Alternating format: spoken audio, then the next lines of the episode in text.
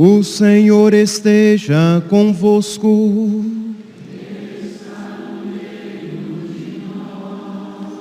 Proclamação do Evangelho de Jesus Cristo segundo João.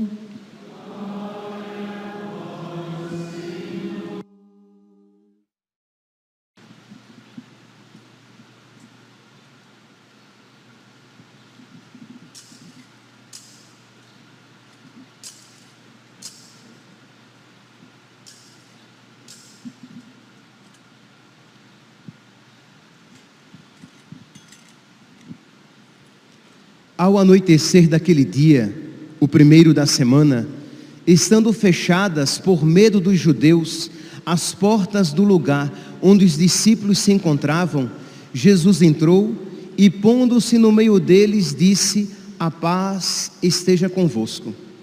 Depois destas palavras, mostrou-lhes as mãos e o lado. Então os discípulos se alegraram por verem o Senhor. Novamente Jesus disse: a paz esteja convosco. Como o Pai me enviou, também eu vos envio. E depois de ter dito isto, soprou sobre eles e disse: Recebei o Espírito Santo. A quem perdoardes os pecados, eles lhes serão perdoados. A quem os não perdoardes, eles lhes serão retidos. Palavra da salvação.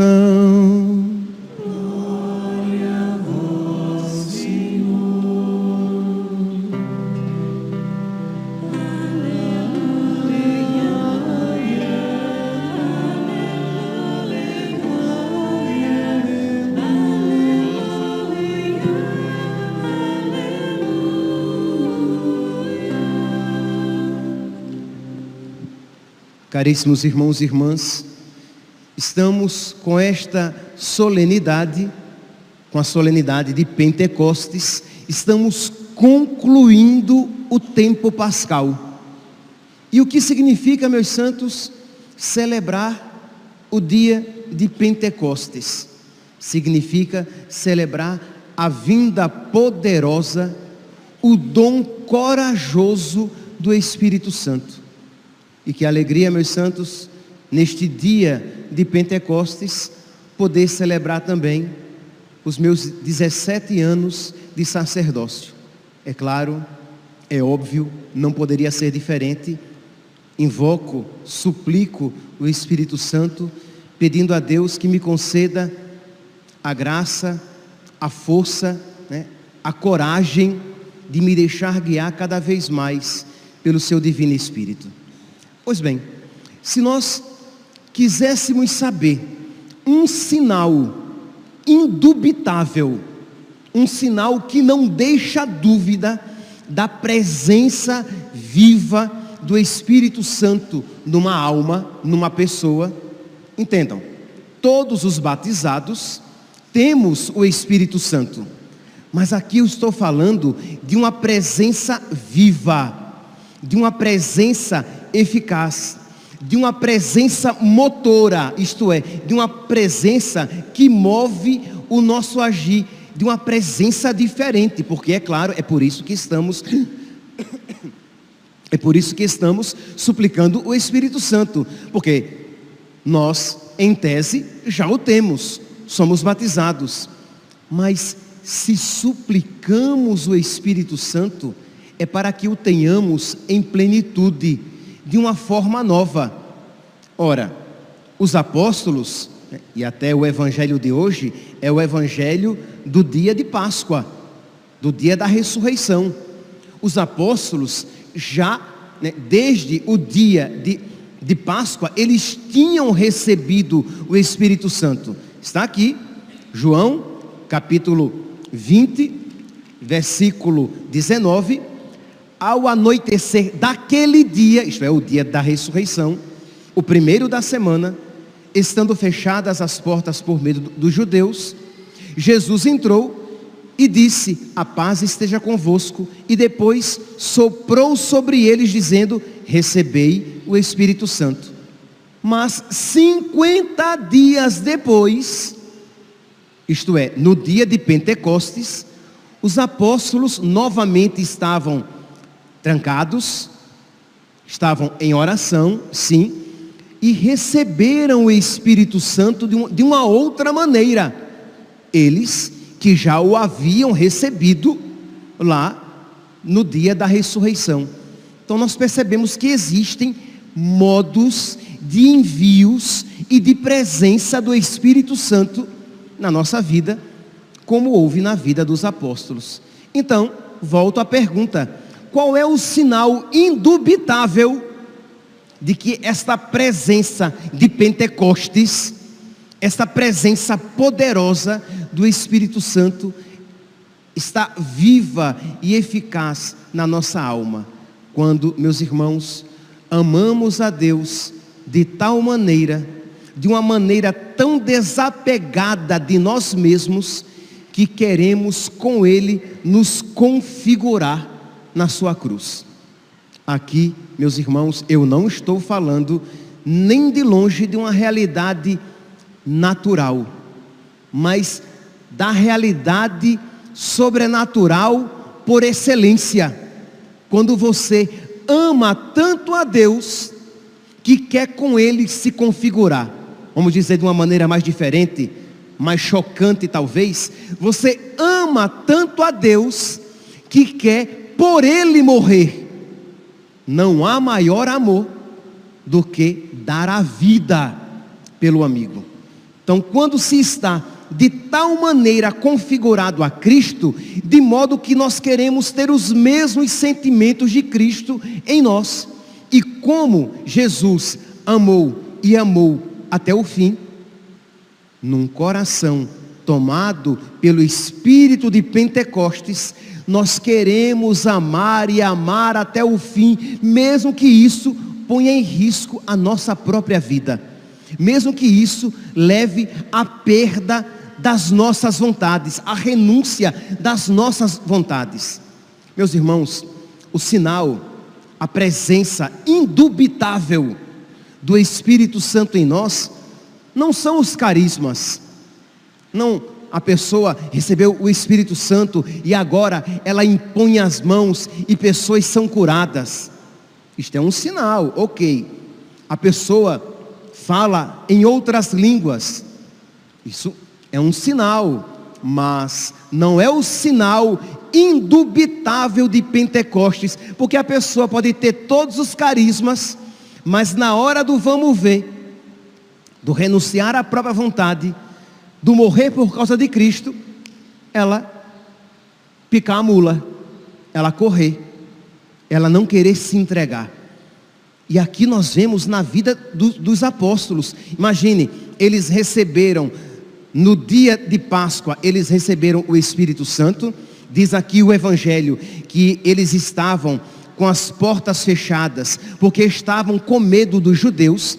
Jesus veio, passou 40 dias com eles, ensinando-lhes muitas coisas. Jesus, na quinta-feira da ascensão, ele sobe aos céus, e mesmo assim, os apóstolos não haviam começado o seu ministério, eles não haviam começado a pregar o evangelho, por quê? Porque eles tinham medo das consequências nas suas vidas eles acabariam perdendo a própria vida, como aconteceu posteriormente.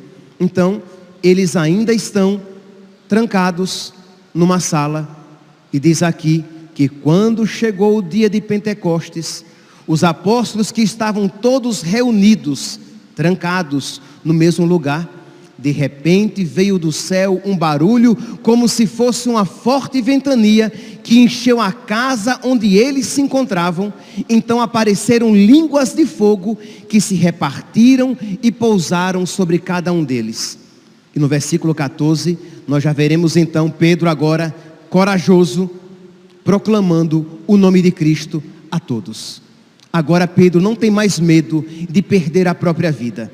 Agora Pedro não tem medo de ser perseguido. Agora Pedro não tem medo de perder qualquer coisa, porque o que ele quer é amar a Cristo, o que ele quer é estar unido a Cristo, e por incrível que nos possa parecer, o que ele quer é se configurar a Cristo crucificado, porque é próprio de quem ama querer estar com a pessoa amada. Aí você vai dizer, padre, mas eu não compreendo isso. Meu santinho, é porque você ainda não tem o Espírito Santo em plenitude. Você tem, você experimentou a salvação é, em primícias, como diz São Paulo na carta aos Romanos, no capítulo 8, versículo 24. Diz que nós temos o Espírito em primícias, nós temos a salvação né, em germe, em semente, mas isso precisa frutificar, de modo que quando você tiver o Espírito Santo em plenitude, haverá um desejo, um desejo que é movido pelo próprio Deus de se configurar a Cristo cada vez mais. É por isso que a gente lê na vida dos santos aquele desejo de morrer por Cristo, de sofrer por Cristo, e a gente não compreende, até se espanta, crê, crê em Deus Pai. Como assim? Santa Teresinha quer que todos os sofrimentos venham sobre ela. Como assim? Padre Pio que se oferece como vítima. Como assim? São João Maria Vianney que fazia penitências fortíssimas para se configurar a Cristo e assim ganhar cada vez mais o maior número de almas. Como assim São Paulo que diz: "Para mim viver é Cristo, morrer é lucro"?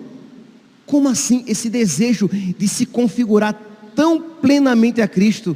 É porque existe nos seus corações uma fonte viva em seus peitos que diz: Vem para o Pai, vem para o Pai.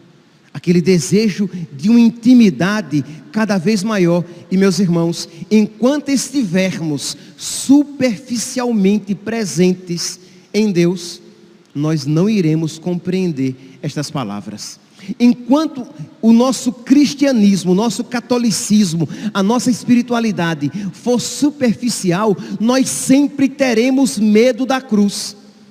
Mas quando o Espírito for uma chama que crepita dentro de nós, incrível, a cruz será uma necessidade de amor. Nós iremos ter necessidade de cruz, de modo que você vai ficar espantado, você vai ficar espantada, quando você vir, quando você perceber que na sua vida não há muitas cruzes, você vai até pedir a Deus que semeie cruzes na sua vida. Você ouve isso e diz, Padre, mas isso é inatingível, e é verdade.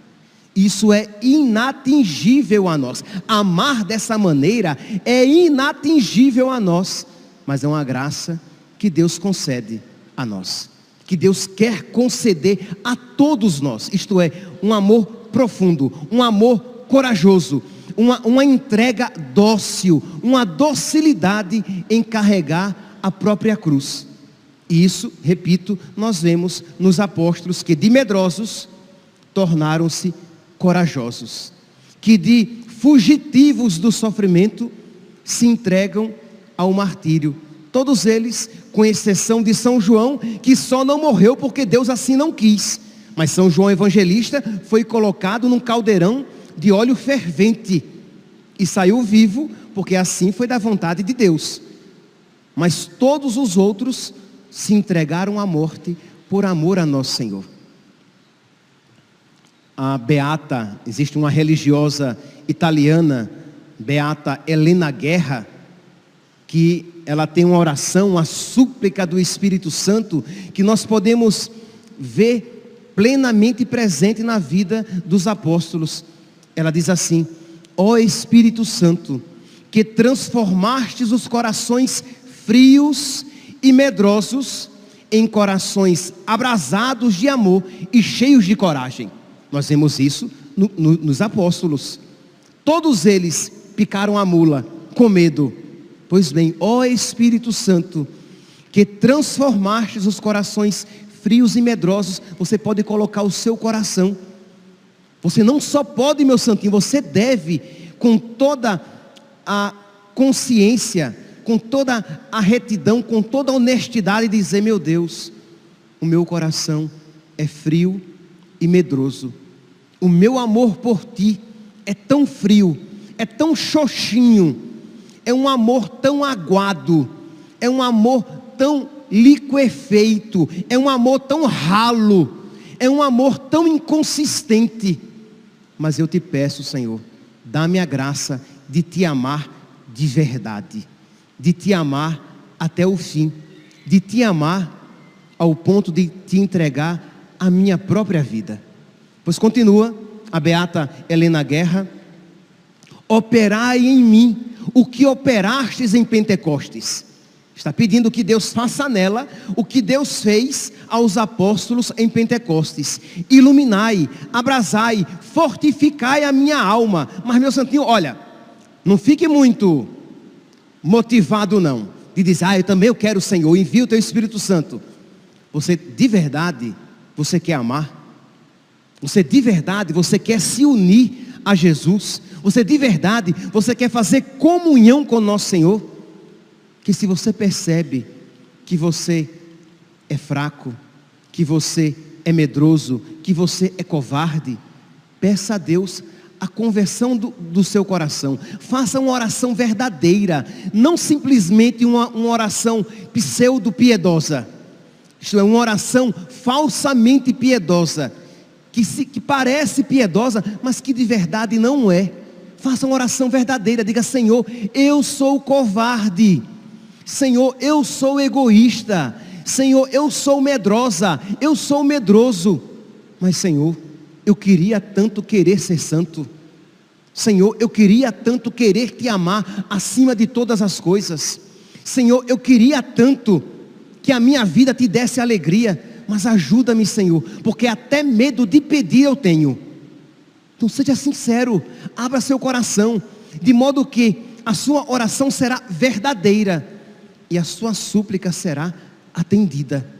Pois bem, a beata Aqui Helena Guerra continua: Iluminai, abrasai, fortalecei a minha alma e disponde-a a retribuir ao seu Deus amor por amor. Isto é, ensina-me, Senhor, a retribuir amando o teu amor. Que eu, entre aspas, que eu te pague com amor o amor que tu me dás. E este amor consista em obras, não em sentimentos, em arrepios, em calafrios. Não em obras, na oração que você mantém, mesmo em meio à secura da sua alma, na fidelidade aos seus votos matrimoniais você que é homem casado, você que é mulher casada, e você diz: por amor a Deus, eu serei fiel à minha esposa, eu serei fiel ao meu marido. Você que é, é religioso, é, é religiosa, é sacerdote, por amor a Deus, eu quero glorificar a Deus com a minha vida. Peço que vocês rezem por mim neste sentido. O meu lema sacerdotal, né? Filipenses capítulo 1, versículo 20 é isso. Cristo será glorificado, engrandecido no meu corpo, seja por minha vida, seja por minha morte. É uma palavra de São Paulo. São Paulo que diz: Eu vou glorificar a Cristo no meu corpo, concretamente, seja vivendo, seja morrendo, pelos sofrimentos, ou aqui nesta vida, ou por aquilo que eu puder fazer para glorificar o seu nome. Mas isso é para todos nós.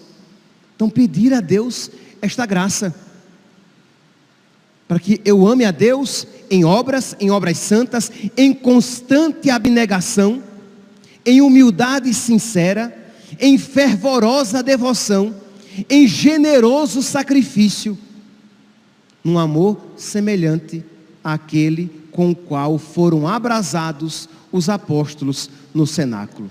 Meus irmãos, diante de uma súplica assim, diante de uma meta tão grande, nós só podemos dizer: sem a luz que acode, nada o homem pode. Isto é, sem o Espírito Santo que ajuda, nós não podemos nada. Porque é um amor tão grande, é um amor tão generoso, é um amor tão divino, que nós nos sentimos incapazes de assim amar. Então precisamos pedir a luz que acode. É tão bonita essa sequência de Pentecostes. né, juntamente com o Veni Creator, que nós rezamos durante os nove dias, seria também uma, uma oração que nós deveríamos saber de cor, que nós deveríamos rezar constantemente. Espírito de Deus, enviai dos céus um raio de luz, vinde Pai dos pobres, nós pobres miseráveis, medíocres, superficiais, fracos, covardes, frágeis, feridos, pois em Ele é Pai nosso, Ele é Pai dos pobres. Dai aos corações vossos sete dons, consolo que acalma, hóspede da alma, doce alívio vinde. No labor, labor, né? Trabalho, no labor, descanso. Na aflição, remanso, no calor, aragem. Muitos aqui, aqui não, não compreendem. Né? Na aflição, remanso. É uma palavra que não é muito utilizada por nós. O que significa remanso? Remanso é sossego, paz, quietude, tranquilidade, serenidade. Então, na aflição, dá-me serenidade. Na aflição, dá-me quietude. Na aflição, dá-me silêncio. Porque tudo isso é uma expressão da força de Deus. Porque qual é a nossa tendência quando nós sofremos? Esperneamos. Nós nos descentramos. Mas precisamos então, fortificados, aprender a no sofrimento silenciar, não perder o dom da oração. Enchei luz bendita, chama que crepita o íntimo de nós. Sem a luz, sem o Espírito Santo, sem a luz que acode, que ajuda, nada o homem pode, nenhum bem há nele. Ao sujo, lavai, ao seco, regai, curai o doente, dobrai o que é duro, quanta dureza há no nosso coração, quanta obstinação, rebeldia à vontade de Deus. Pois bem, Senhor, dobrai o que é duro, guiai no escuro, o frio aquecei. Os nossos corações tão frios, tão às vezes indiferentes, tão mornos a Deus. Meus irmãos, nós precisamos pedir a Deus essa força, porque de verdade, meus santos, eu não quero no dia de Pentecostes, no aniversário da minha ordenação, profetizar desgraça, mas meus santos, tempos difíceis se aproximam. Tempos difíceis se aproximam para toda a igreja. Aqui eu não estou falando para a igreja no Brasil, tempos difíceis se aproximam de todos os cristãos, para todos os cristãos. E se nós não estivermos cheios, repletos deste, desta força de Deus, desta chama que crepita, deste amor disposto a entregar a própria vida, quando vier a tribulação, nós iremos sucumbir. Nós iremos abandonar a nossa fé. Quando se tornar, e está se tornando, cada vez mais difícil ser católico e católico de fato, ser católico e católico completamente, quando se tornar ainda mais difícil do que já está se tornando, viver a, a fé plenamente, ou nós estaremos dispostos a perder muita coisa neste mundo, mas não perder Jesus, não perder a nossa fé não perder a nossa fé católica, ou nós iremos sucumbir. Então precisamos desta, desta força, desta luz que acode, desta força de Deus que fortificou os apóstolos, de modo que eles saíram do cenáculo e foram proclamar Cristo, acontecesse o que viesse a acontecer. E nós sabemos muito bem o que a eles aconteceu. Então precisamos, porque senão a nossa espiritualidade, a nossa fé católica vai ficar sempre superficial, afetiva simplesmente, mas precisa ser efetiva. Hoje, se não fosse domingo, nós estaríamos celebrando São Bonifácio, bispo e mártir. Eu fui ordenado nesse dia, né, 5 de julho, que eu Sempre digo que foi ele quem me escolheu, porque primeiro eu nem conhecia São Bonifácio. Antes de ser ordenado no, no seu dia. E quando Dom Milton ligou para mim, em meados de março, e perguntou a mim, diácono, diácono Overlan, quando é que o que você quer ser ordenado? Eu disse, o quanto antes. Qual é a primeira vaga que o senhor tem? Ele disse, a primeira vaga que eu tenho, que ele queria ordenar a partir do meio do ano. Um, um já, o padre Antônio Disseu já tinha escolhido a data 19 de julho. Eu disse o quanto antes. Ele disse, dia 12 eu não posso. Eu posso dia 5. Eu digo, é este dia. Este é o dia que o Senhor fez para nós. Alegremos-nos e nele exultemos. É este o dia que eu quero. Depois que ficou certo, vou eu correr para saber que santo era nesse dia. E quando vi que era um mártir, como eu me alegrei de poder, de alguma maneira, ter no céu um intercessor que derramou o seu sangue por Cristo, que sentiu o peso da cruz mas que tomou o cálice até a última gota. Diz São Bonifácio, pastor da Alemanha, grande arauto da Alemanha. Ele diz assim: que aí, na igreja primitiva nós temos o exemplo de muitos santos, mas nenhum deles abandonou a igreja na dificuldade.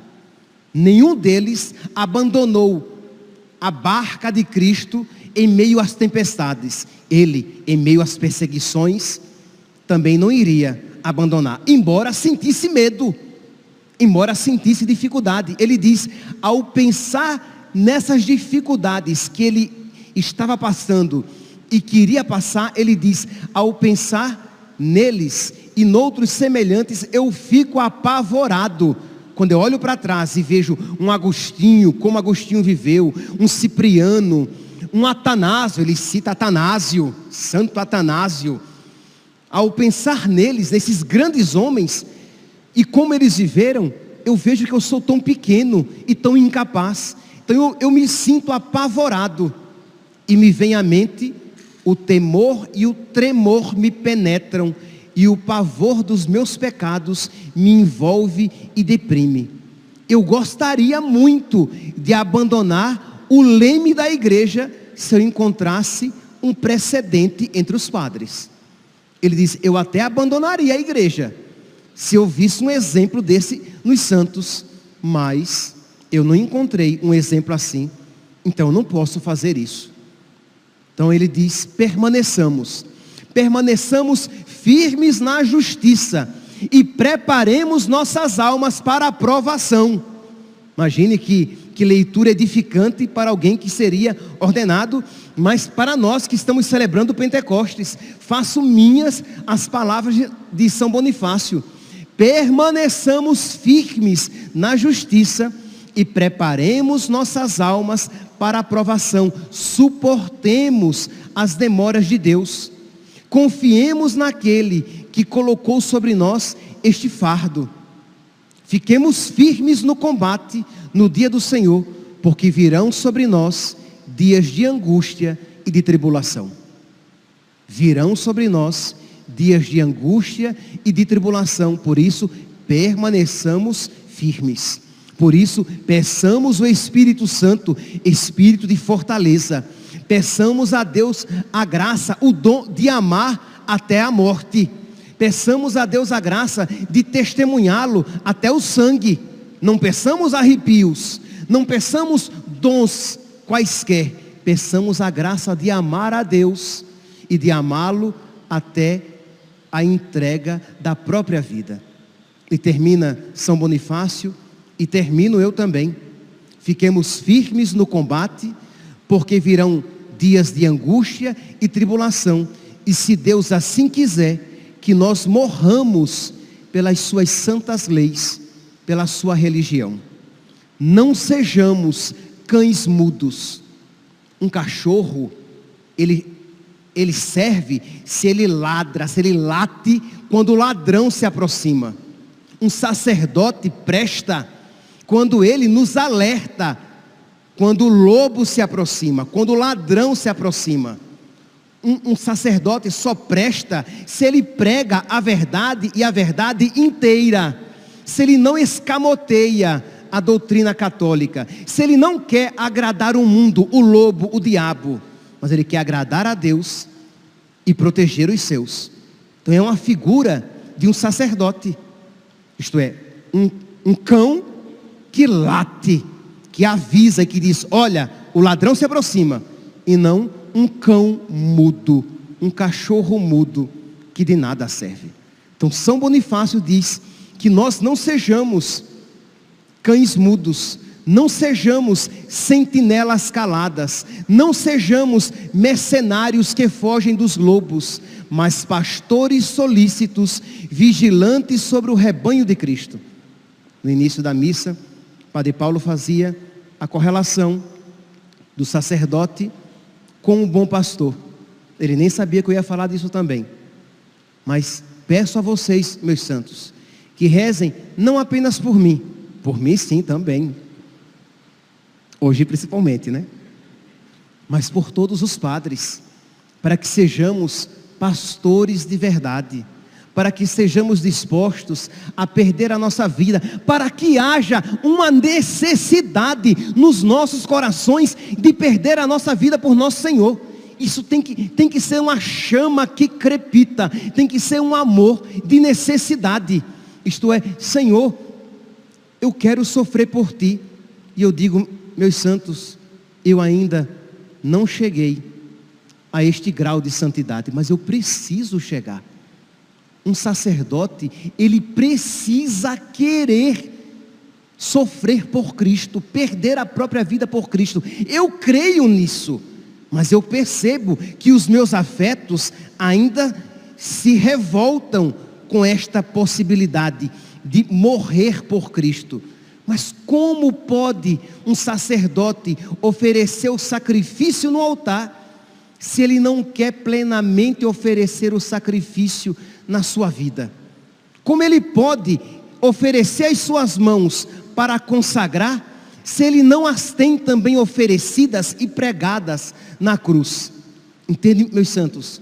Então, rezar por nós, sacerdotes, para que, embora experimentemos o que São Bonifácio experimentou, ficou apavorado, sentiu temor e tremor, mas que tenhamos também a sua coragem de dizer: Eu quero morrer pelas santas leis do meu Deus eu quero morrer pela sua santa religião. Eu não quero ser um cão mudo. Eu não quero ser uma sentinela calada. O que é uma sentinela? É aquele que fica no alto de uma torre, quando o inimigo se aproxima, ele grita. O inimigo se aproxima, que alerta.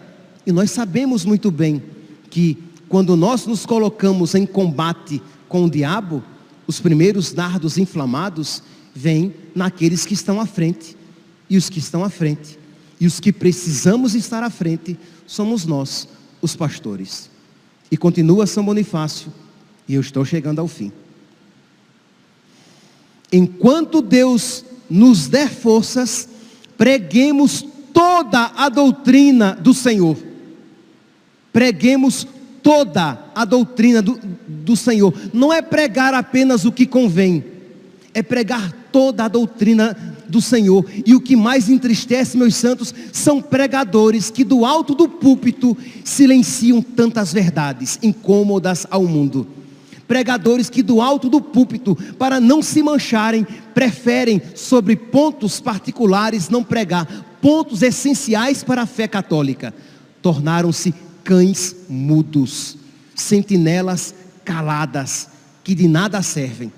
Então, pedir a Deus que nos conceda esta coragem que concedeu aos apóstolos, para que nós preguemos toda a doutrina, ao grande e ao pequeno, ao rico e ao pobre, a todas as classes e idades, oportuna e inoportunamente. A quem quer ouvir e a quem não quer ouvir, a quem vai agradar e a quem não vai agradar, porque se eu quisesse agradar aos homens, eu não seria servo de Cristo. Que nós, meus irmãos, sacerdotes, tenhamos em plenitude o Espírito Santo. Supliquemos. Peço que nesta missa vocês peçam por todos vocês, mas supliquem também por todos nós, sacerdotes, para que sejamos homens cheios do Espírito Santo, querendo em tudo agradar a Deus e somente a Deus. Louvado seja nosso Senhor Jesus Cristo, para sempre seja louvado. Vamos ficar sentados, fazer uma pequena oração, para depois, de pé, com muita consciência, proclamar a nossa fé. Reze um pouco.